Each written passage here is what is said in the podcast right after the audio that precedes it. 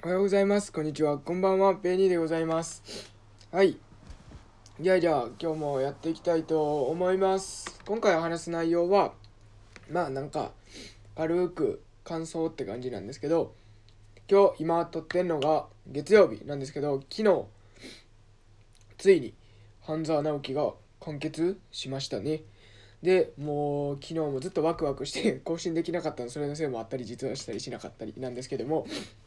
で半沢直樹終わりましたね。ちょっと久しぶりにドアドラマですね。ドラマは最初から最後まで全部見ましたけども。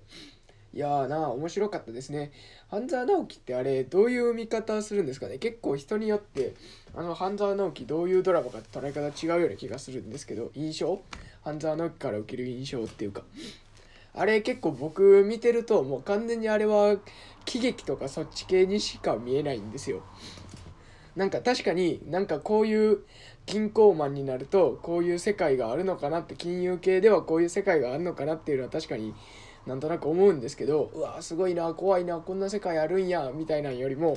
もう完全にあの俳優さんとか女優さんのたちの演技がねあの大げさな感じの演技が面白すぎてそれを楽しみにや見ている感っていうのも結構あったりするんですよね。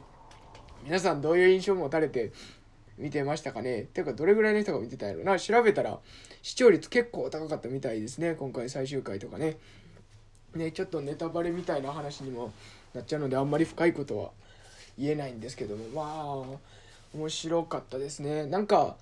ああいうえーっと半沢直樹さん半沢直樹とかもそうですけど現在あの池井戸潤さんのね小説とか何個か映画とかにもなったりしてますよね。で大体やっぱりあの頭取とかのあのトップのポジションって大体北内金金也さんなんですよね前見たあの池井戸潤さんの何やったっけ7つの会議っていう映画があるんですけどあれはあの人野村萬斎さんが確かあの主演やったんかなあれは。っていうのでえーっとその映画見たんですけどもそこでもやっぱり北内金也さんがトップでしたねそこではあんまりその社長っていうのはいい感じの人じゃなかったですけど今回の頭取はねなんか素晴らしい人でしたね。やっぱりこの銀行のためにって言って正義を貫いていく感じの人でしたね。いやー話全体としてもしっかり面白かったと思います。なんかやっぱりなかなかこうまだ学生やったりもするのでああいう証券の世界みたいなのも結構序盤前半とかそうやったじゃないですか。あの半沢直樹が証券会社の方で働いてっていうところやって結構そういう会社の買収とかの話ああだこうだしてましたけどああいう世界っていうのもあんまりよく分かってなかったのでああなるほどなっていう部分いろいろありましたねって。そうですね。あれ面白いですよね。この額で会社買いますっていうのでがあってこの買い株の1株当たりの値段がね下がっていったら下がっていった分だけ結局その持ち株数っていうのが増えていって僕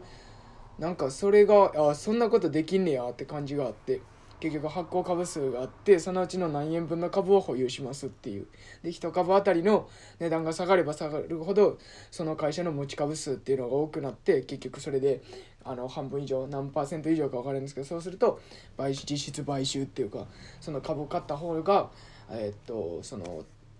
買収した形になるっていうね。ああいう形があるんやっていう感じはちょっとありましたね。なんかもう一回取引この値段でこんだけですでもう一気に確定してしまうもんやと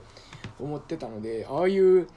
あそういうなんか詳しいところはちょっと調べてみないと僕もはっきりしたことは分かんないですけどああんな感じなんや会社の買収ってっていうのは。結構思いましたね。面白かったです。はい。まあそういう感じですかね。なんかはっきりだらだら半沢直樹のえーっと感想を喋っただけなのでなんかあれですけど。まあなんやろなあと好きなキャラで言ったりするといいキャラしてんなっていうのはやっぱりあの香川さんすごいですよね。あの大和田大和田部長？大和田次長？大和田常務？なんか今どのあれか知らないですけど大和田さんやっぱ好きですねあの感じ。なんかいいキャラしてますよねあの人。絶対頭いいですもんね東大卒ですしねあの人ね。いやー本当にすごいと思います。本当になんかああいう演演技みたいなのもしてみたいんですよ僕。なんか 今大学院生やってて何言ってんねんって感じかもしれんですけどああいうのも面白そうなんですよね。なんかを演じて劇するみたいなのも結構俺いけんちゃうかなとか思ってたりするんですけども。まあまあまあそんな感じでですね「半沢直樹面白かったです」っていう。また他にも池井戸潤さんの作品ね映画とかでも何本か見たことありますけどそういうのもあさって行ってみたりしたいなと思います。まあ時間があったら小説の方も読んでみたいと思ったりしております。あちなみになんかあのあれまあ知ってる人は知ってるでしょうけどあの帝国航空のね話後半そうでしたけどあれの話っていうのモチーフになってるのはそうだあの本が出た時の当時のあのあれなんで時勢が反映されてるのであれらしいですね。民主党政権の時の JAL のあのあったじゃないですか。あの破産してみたいながあの時の話なのでなんかたまに自民党のああだこうだとか言われたりする人いたりするらしいけど実はあれは民主党の話ですよみたいなのがあったりしてああなるほどなって思ったりとか確かに確かにみたいながねあったりとかもしましたけども。まあそんな感じで半沢直樹まあ本も絶対面白いと思うのでね僕読んだことないですけどはい。そそちらの方も是非読んでみてください。僕も読んでみたいと思います。時間がある時に。はい。ということで半沢直樹面白いよねって同意してくれる方はいいねの方よろしくお願いします。ということでベニーの死亡しゃべり今回は以上になります。ありがとうございました。